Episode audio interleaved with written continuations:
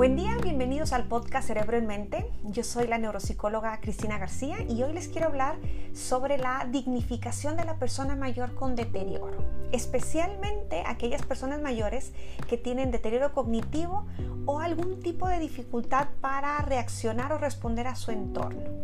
Y bueno, primero me gustaría empezar con algunas recomendaciones para los familiares y después ya eh, retomar algunas recomendaciones para los profesionales de la salud. Antes de empezar con las recomendaciones, me gustaría explicar qué es dignificar o por qué es tan importante hablar de este tema. Primero, dignificar es tratar a una persona con dignidad, darle su lugar como un ser humano que vale, que siente y que está. Implica un compromiso ético, y es una cuestión más bien moral, como de, honrar, de respetar y sobre todo de ser considerado, de considerar a alguien más como, como digno de, de respeto y de atención. Ahora es muy común que cuando estamos frente a una persona, así en general, eh, que tiene algún tipo de deterioro o ya sea, por ejemplo, un deterioro cognitivo o una enfermedad mental, los tratemos como si no estuvieran ahí, como, como si no contaran ahí como personas. Por ejemplo, imagínense ustedes eh, un adulto con síndrome de Down, por ejemplo, un adulto con una embolia eh, de, gran gravedad que, que no se pueden comunicar, un paciente afásico, por ejemplo, o una persona mayor con demencia. Son como los ejemplos a lo mejor un poco más comunes. ¿Y qué pasa? Que cuando estamos ante estas personas que aún siendo adultos, de repente actuamos como si no estuvieran ahí, como si no se enteraran de, lo que estoy diciendo, de lo que está pasando, como si no contaran o como si no, no sintieran o como si no existieran siquiera. Si bien en muchas situaciones todo eso va a ser cierto. Quizás la persona que está ahí no comprende lo que está pasando, no comprende lo que le estoy diciendo porque tiene una dificultad de lenguaje o, o no puede tomar una decisión o simplemente no se puede comunicar. Aun cuando sea cierto, todo esto no es razón suficiente para tratarlos de esta forma como si no existieran, porque ahí se anula su dignidad como persona. Ahí se les, se les deja de tratar como seres humanos y se trata como si fuera como, como un objeto más, como, como un mueble más, ¿no? Entonces, todas estas recomendaciones van un poco dirigidas a, esta práctica. Les quiero hacer recomendaciones muy cortitas, muy sencillas, de manera muy, muy práctica. Yo entiendo que cada caso es diferente y lo que quiero es que tengan como, como ideas generales, algunas ideas que ustedes puedan aplicar a su propio entorno, a su propia familia o a su propio familiar y paciente. Vamos a empezar con recomendaciones para familiares. Eh, vamos a tomar en cuenta, eh, por poner un ejemplo, a una persona mayor que tiene una demencia de moderada a grave o de, moderada en adelante, que tiene ya bastante deterioro. Bueno, los ejemplos van a ir eh, específicamente para estas personas, pero les digo que puede aplicar para diferentes casos. La recomendación número uno es hacer que el paciente decida. Cosas simples, obviamente cosas a lo mejor muy cotidianas, no, no tan trascendentales. Por ejemplo, no le vamos a preguntar si quiere tomar medicamento o no, o si quiere un medicamento, si quiere el otro, ¿no? O no le vamos a preguntar si quiere ir a terapia o no quiere ir a terapia, porque ya sabemos que es necesario.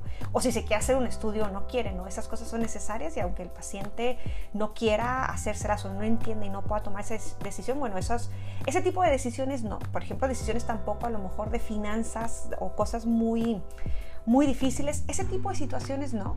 Pero imagínense cosas más sencillas. Por ejemplo, a lo mejor no le voy a preguntar si quiere tomar terapia o no, porque yo sé que, le, que es muy recomendable y que necesita tomar terapia, pero sí le puedo preguntar en qué momento del día quiere la terapia, si quiere que el rehabilitador físico vaya en las mañanas o si prefiere en la tarde después de comer. O, por ejemplo, en la terapia, por ejemplo, aquí con nosotros les preguntamos, oye, pues, ¿qué, te gusta más? ¿Lunes y miércoles? ¿O prefieres martes y jueves? ¿O prefieres este, hasta el viernes? ¿O que estén juntitas? ¿Qué prefieres? Esas decisiones son sencillas. Siempre hay que darle solamente dos opciones y que las opciones que ustedes les den sean obviamente previamente elegidas por ustedes. Por ejemplo, eh, si van ustedes a un restaurante y le preguntan a un paciente con demencia le dicen, oye, ¿qué quieres comer? A lo mejor la pregunta es tan amplia y tan difícil de estructurar que se van a abrumar y no van a saber. Pero es mucho mejor decirle, oye papá, ¿qué quieres? ¿Quieres pollo o quieres carne? ¿Quieres ensalada o quieres sopa? Tienes todavía hambre, quieres pedir postre, quieres postre este o este, siempre dos opciones. Y dos opciones que yo ya sé que son las convenientes, ¿no? Por ejemplo, si en la ropa, yo ya sé eh, la ropa adecuada porque vamos a ir a misa y yo sé más o menos lo que se debe de poner en misa y además hacer un poquito de fresquecito. Entonces, bueno, algo en manga larga. Entonces le voy a decir a mi mamá, ¿sabes qué? Oye, ¿qué te gusta más? ¿Este vestido o este vestido? Porque yo ya, yo ya los elegí antes, porque a lo mejor si los dejo elegir abiertamente van a elegir una ropa inadecuada o inapropiada para el clima o la situación o que está sucia o algo. Entonces, siempre denles dos opciones que ustedes ya hayan filtrado que ustedes ya crean que sean las dos, ambas, cualquiera sea correcta y que el paciente decida, ¿no? Lo mismo les decía, bueno, a lo mejor no va a decidir si quiere este medicamento o no, pero sí decirle, oye, ¿te lo quieres tomar ahorita o te esperas después de comer? O te esperas en 20 minutos. Entonces, sean, que sean cosas sencillas que, que ustedes ya hayan tomado en cuenta previamente. Ahora, pregúntenle, pregúntenle cosas. A veces damos por entendido que yo sé más de él que, él mismo. Entonces que yo entiendo mucho más de sus necesidades que él mismo. Quizás puede ser cierto. A lo mejor yo estoy viendo por los gestos que hace que ya está incómodo de estar sentado tanto tiempo, que, tiene frío o que está sudando. Entonces, bueno, voy, imagínense que está en la sala, lo veo sudando y voy automáticamente y le prendo el, aire acondicionado. O veo que batalla para escuchar y voy y le subo al volumen, o, o veo que está muy fuerte y le bajo, ¿no? Y aquí igual hacemos como si no estuviera. Entonces, bueno, pregúntele, oye papá, ¿quieres que te suba el volumen? Así estás bien. ¿Quieres que te prenda la luz? Porque ya como que está oscureciendo y estás leyendo. Te la prendo. Y les dice que no, pues entonces no. O lo mismo, bueno, si ya ven que tiene mucho calor, oye, ¿quieres que te apague el, aire? ¿Necesitas unos Kleenex? ¿Quieres que te pase tal? Si ustedes ven una necesidad, antes de satisfacerla de manera automática, pregúntenle, pregúntenle a ver si quiere. Si ustedes ven que, no, que dijo que no, y que es algo como altamente recomendable. Imagínense que lo ven sudando y le dicen, oye, ¿quieres que te prenda el aire acondicionado? Y les dice, no, pero ustedes creen que sí, pues porque se va a, eh, sudar y luego se va a, a, incomodar. Decirle, oye, yo te que estás sudando, seguro. Se me hace, mira, si quieres le pongo bajito para, o que no te dé de forma directa. O te traigo si quieres una manta por si te da frío. ¿Quieres que te lo prenda? Y como darle un poquito nuestra opinión como nuestra explicación de por qué sería lo mejor y luego volver a preguntarle. Y si, bueno, dice que no, respetar. A menos que sea una cuestión como muy, este, no sé, que ya, ya no se pueda respetar. Por ejemplo, eh, se, les, se les motiva mucho a los familiares que estén al pendiente de la hidratación de los pacientes, ¿no? Entonces, bueno, lo que hace la esposa o el esposo o los hijos es, de mamá, tómate el vaso porque tienes que tomar agua. Y se lo toma, ¿no? Entonces, bueno, ¿qué pasa si el paciente les dice que no? Decirle, bueno, ok, no te lo quieres tomar ahorita, pero bueno, en 10 minutos vengo otra vez para que te lo tomes en 10 minutos. O tómate la mitad y al ratito vengo, ¿no? Ahí sí, a lo mejor no podemos tolerar un no como respuesta, pero sí explicarle un poquito o darle opciones, que no sienta que lo estamos obligando, que a lo mejor sí es cierto, pero que no sienta que, que estamos decidiendo todo sobre el paciente. Decirle, esa es la recomendación número 3, decirle lo que le van a hacer antes de hacerlo. Porque imagínense que ustedes están viendo comer a su esposo que tiene demencia y se está ensuciando y lo que hacemos es agarrar una servilleta y lo limpiamos. Le limpiamos la boca, se ensució la camisa se la limpiamos. Está bien, está muy bien que, ayudarle a, asistirlo, pero siempre decirle, mira, te manchaste aquí, déjame me acerco y déjame te ayudo. O mira papá, se te, se te desabrochó la cinta del zapato, déjame te la abrocho, ¿no?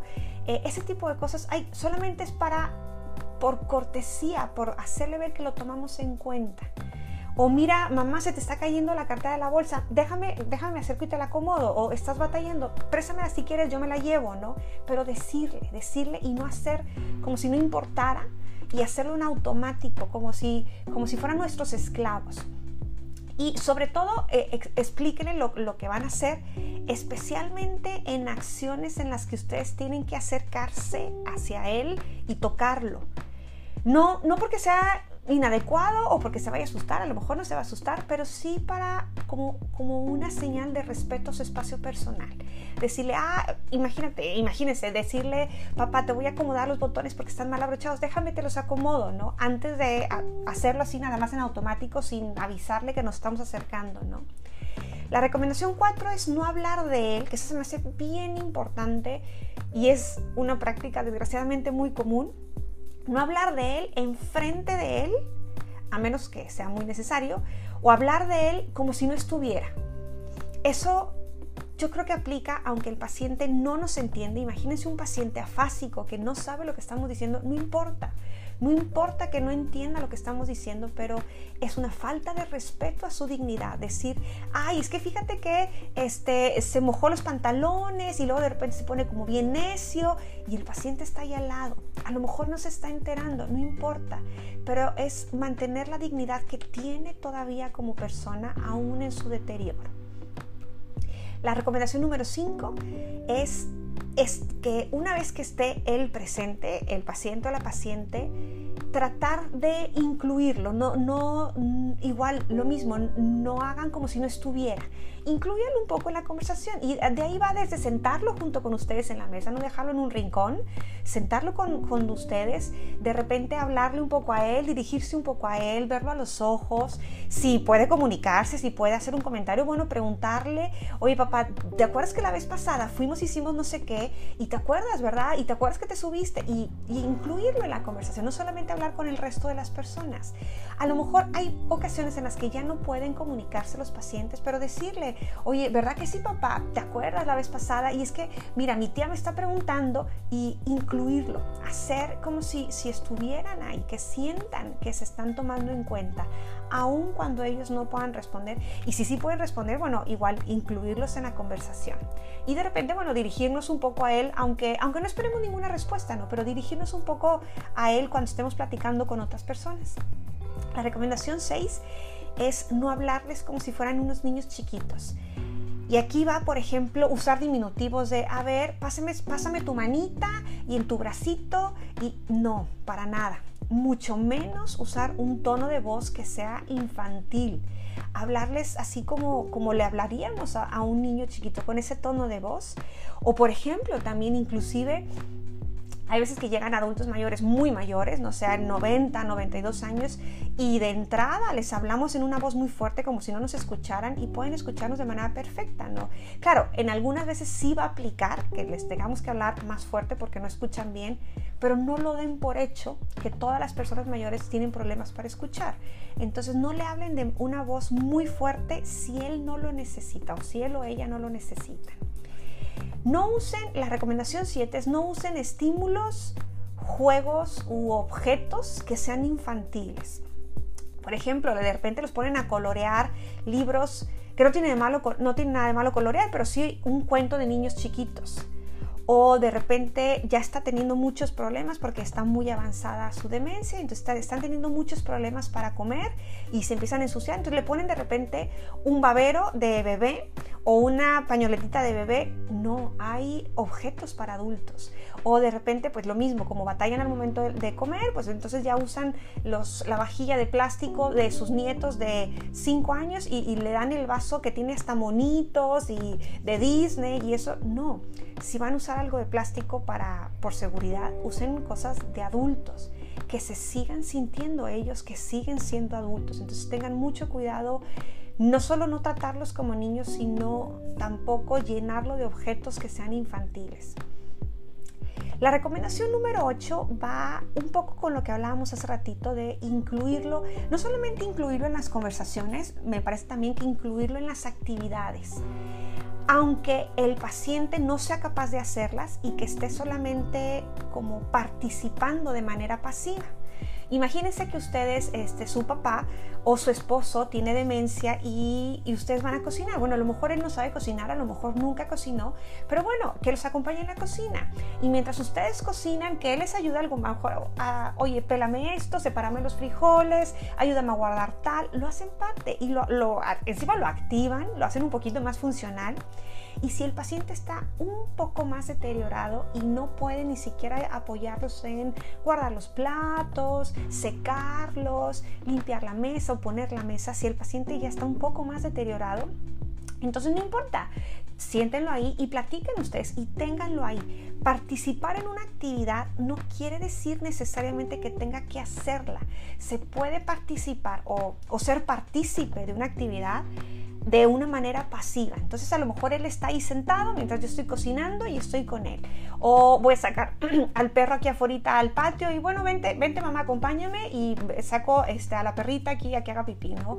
O ven, voy, voy, a, voy a regar las plantas, voy a cortar no sé qué aquí afuera, vente, acompáñame tantito. Y que, que, esté con ustedes. O por ejemplo, ustedes le dicen, bueno, a su esposo, vente, acompáñame, voy a ver la novela de las 8, acompáñame, que esté con ustedes. A lo mejor no se está enterando, no, no da el hilo o se queda dormido, no importa, pero, pero está, es parte de las actividades. Y una vez que lo tenemos ahí, no solamente que los vea y que esté callado ahí viéndolos, bueno, ya que está ahí, aprovechen para estar comunicándose con él en voz alta. Y es aquí me refiero a que en muchas ocasiones esta comunicación va a ser solamente unidireccional. En muchas ocasiones los pacientes están ya muy deteriorados donde ya no pueden responder el lenguaje o el vocabulario se disminuye mucho o las ideas están muy revueltas y están muy desorganizadas, entonces cuando ustedes hablen con los pacientes no esperen necesariamente una respuesta de ellos. De hecho, al contrario, a veces los atosigamos tanto con preguntas y preguntas y preguntas que el paciente se, se abruma, ¿no? Entonces ya no, les estén pregunte y pregunte y pregunte. Simplemente cuéntenles cuéntenles como si ustedes pensaran en voz alta. Imagínense lo mismo que les decía. Imagínense que ustedes van, están cocinando y díganle, ay, mira, déjame sacar este, los frijoles, déjame los pongo tantito aquí afuera de la lumbre porque si no se me van a quemar. Tengo que sacar las tortillas antes de que se me olvide, poner, empezar a cortar los limones para la limonada y les van contando un poco y los van haciendo partícipes sin abrumarlos con tantas preguntas necesariamente y que ustedes como quiera tengan una conversación aun cuando sea unidireccional. Esta parte específica me detengo un poquito aquí en esta parte de la conversación unidireccional porque creo que también aplica mucho a las llamadas telefónicas. Sí nos ha pasado con algunos pacientes que nos dicen, bueno, algunos familiares que nos dicen, es que Cristi, ya yo no vivo con mi mamá, estoy en otra ciudad o en otro país y, y, batallo mucho para hablarle por teléfono porque sí quiero hablarle, pero luego es que, ¿qué hago? Le pregunto que qué hizo y no se acuerda o no sabe o no me sabe explicar y pues, ¿qué hago? O sea, pues le cuento nada más lo mío y sí, más o menos es así. Cuéntenme ustedes cómo estuvo su día, lo que saben de los chismes familiares si ustedes quieren o no necesariamente tienen que contarle algo que les haya pasado a ustedes. Simplemente, por ejemplo, que, en el teléfono los acompañen a ustedes mientras van manejando o mientras están haciendo alguna actividad y ustedes van ahí como, como contándoles, narrándoles lo que están haciendo, como pensando en voz alta.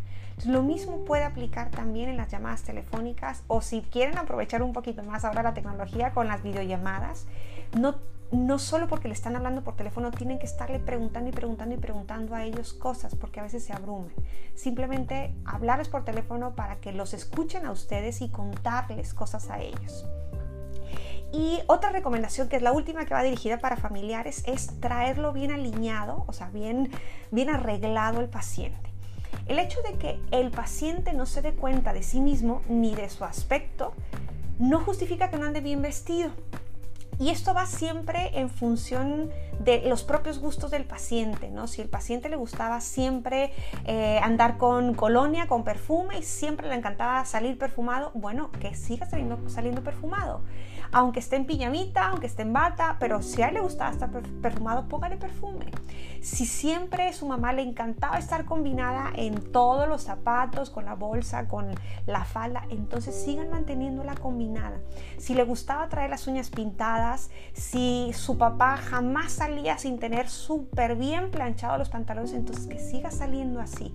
El deterioro no justifica que se deje de lado el aspecto físico. Y también aquí creo que un poco vale la pena eh, hacer eh, una pausa en esto, enfocarme un poco más en sus pertenencias.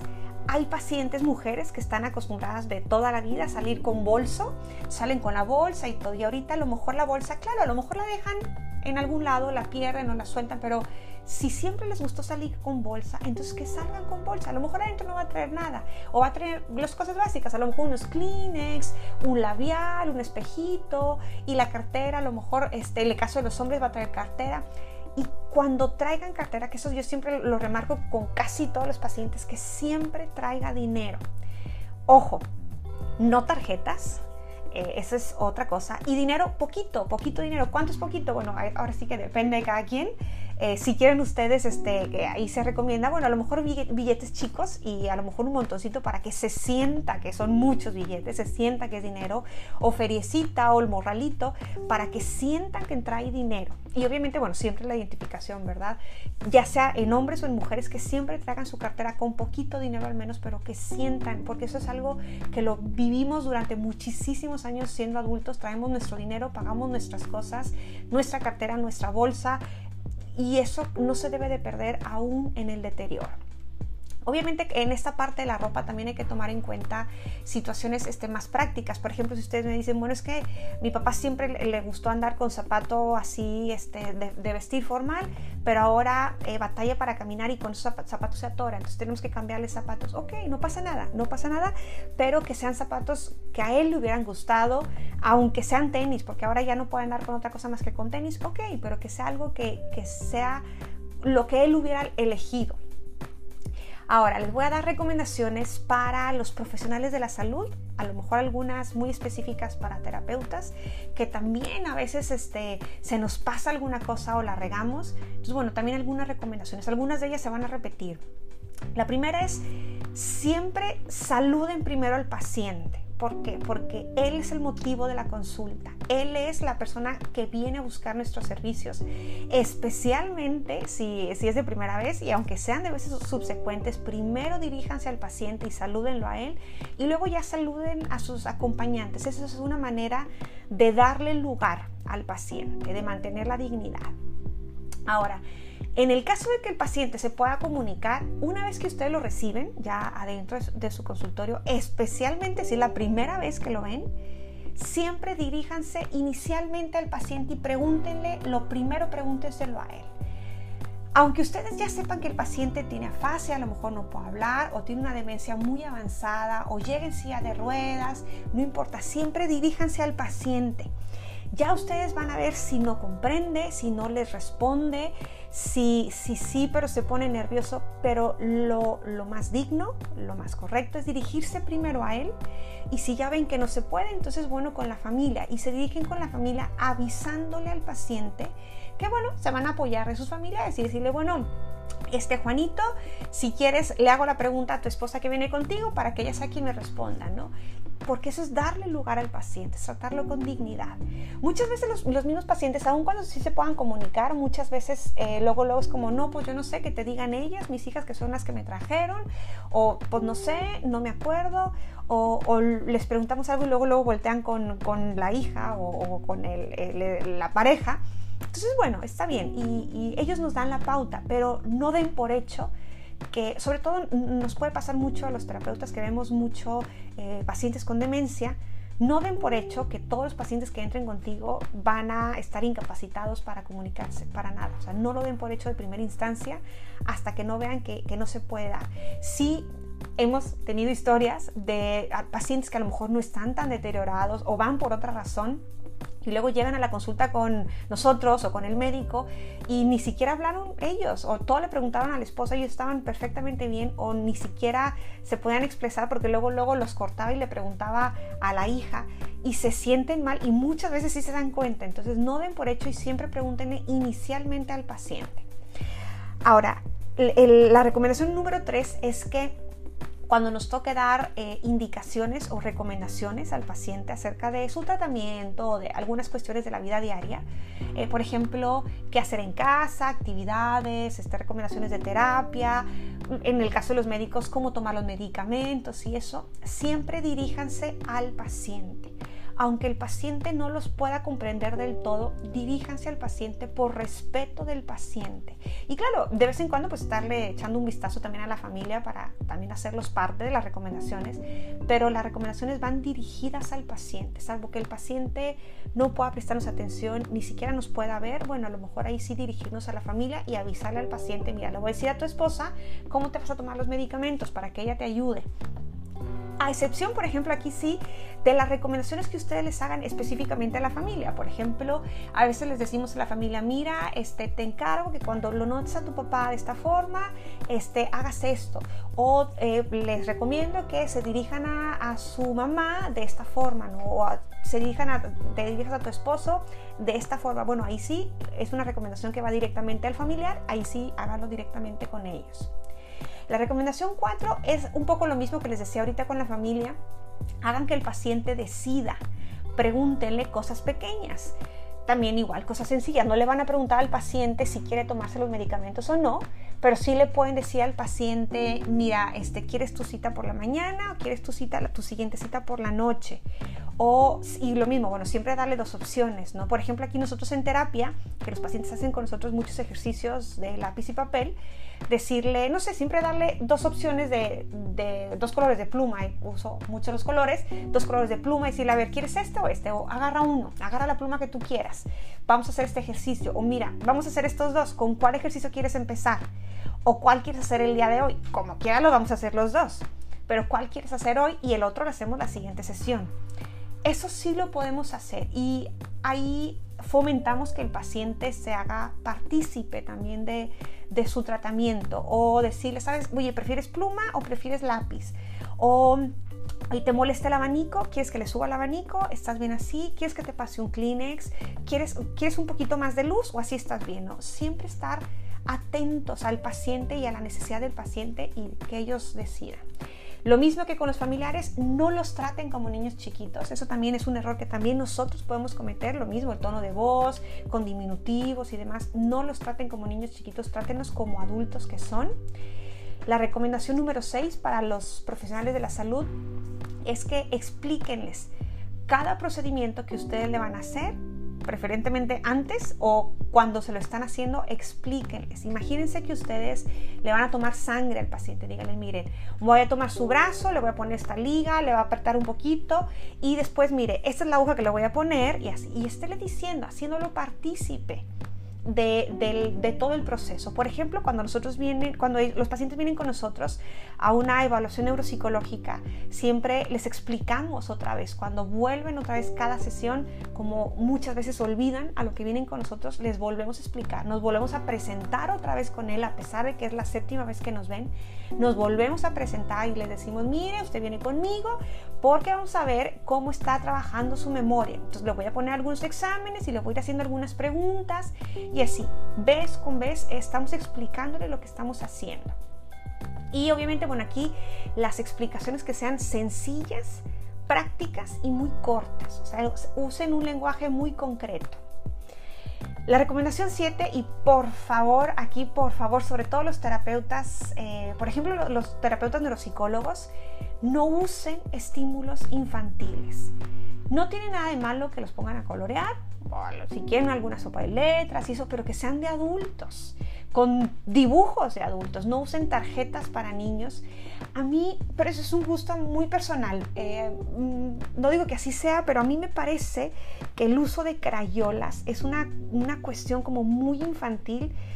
Nunca, nunca me ha tocado ningún paciente que me diga que no quiere usarlas, pero sí no se ven tan cómodos. Es tratarlos muy, de una manera muy infantil. Una crayola es como muy representativo de los niños yo no uso crayolas. Eh, a reserva que no se pueda y que tenga que usarlas, pues bueno, pero no suele ser. Yo lo que uso son plumas de diferentes colores, porque estamos mucho más familiarizados nosotros los adultos con plumas que con colores inclusive. Entonces no uso colores de palo, no uso crayolas, lo que uso son plumas de colores o Sharpie marcadores de colores, que también son mucho más adultos. No me gusta por la misma razón utilizar lápices como tal, así lápices de madera, me gusta más usar un lapicero que se ve mucho más adulto. O simplemente preguntarle al paciente, oye, ¿quieres pluma o quieres un lapicero, un lápiz, ¿no? Ya que el paciente decida. A veces, la verdad sí es mucho, no tengo problema trabajar con pluma, no pasa nada. A veces sí es mucho más cómodo para poder borrar y corregir lápiz, pero esa sí sería una recomendación mía, que de preferencia utilicen lapicero y marcadores de colores o plumas de colores, más que crayolas o colores de, de madera. Esta última recomendación me parecía a mí innecesaria, o sea, ni siquiera la había pensado hasta que hace un par de semanas una paciente llegó con nosotros y nos comentó una, un suceso muy importante que tuvo con una, una profesional, profesional de la salud y nos decía que se había burlado de su situación y nos contó un poco y fue como un un comentario de burla totalmente muy inadecuado y que fue muy ofensivo para, para la paciente y para su familiar. Aquí, por favor, no se burlen del paciente y, no solo eso, eh, mantengan un poco las buenas formas, ¿no? si bien la verdad utilizamos muchísimo el humor, los pacientes que me conocen lo sabrán, de repente un chascarrillo o algún comentario o algo, pero siempre hay que saber con qué pacientes hacerlo, no, no aplica con todos, en qué momento hacerlo, no siempre se puede, y sobre qué tema también hacerlo. Entonces, bueno, tengan mucho cuidado, siempre diríjanse con el paciente de una manera muy respetuosa y en el momento que quieran hacer, pues eso, un chascarrillo, una broma, un comentario así eh, de humor, que de preferencia sea siempre con la finalidad de romper el hielo o calmar un poquito la ansiedad o bajar un poquito los ánimos, simplemente para eso. Pues bueno, para cualquier otra duda que ustedes tengan, pueden contactarnos por correo electrónico a través de nuestras redes sociales. Compartan este podcast con quien ustedes crean que les puede interesar. Y recuerden que la finalidad de este programa es meramente informativa, no va a sustituir en ningún caso la opinión de su médico ni de otro profesional de la salud.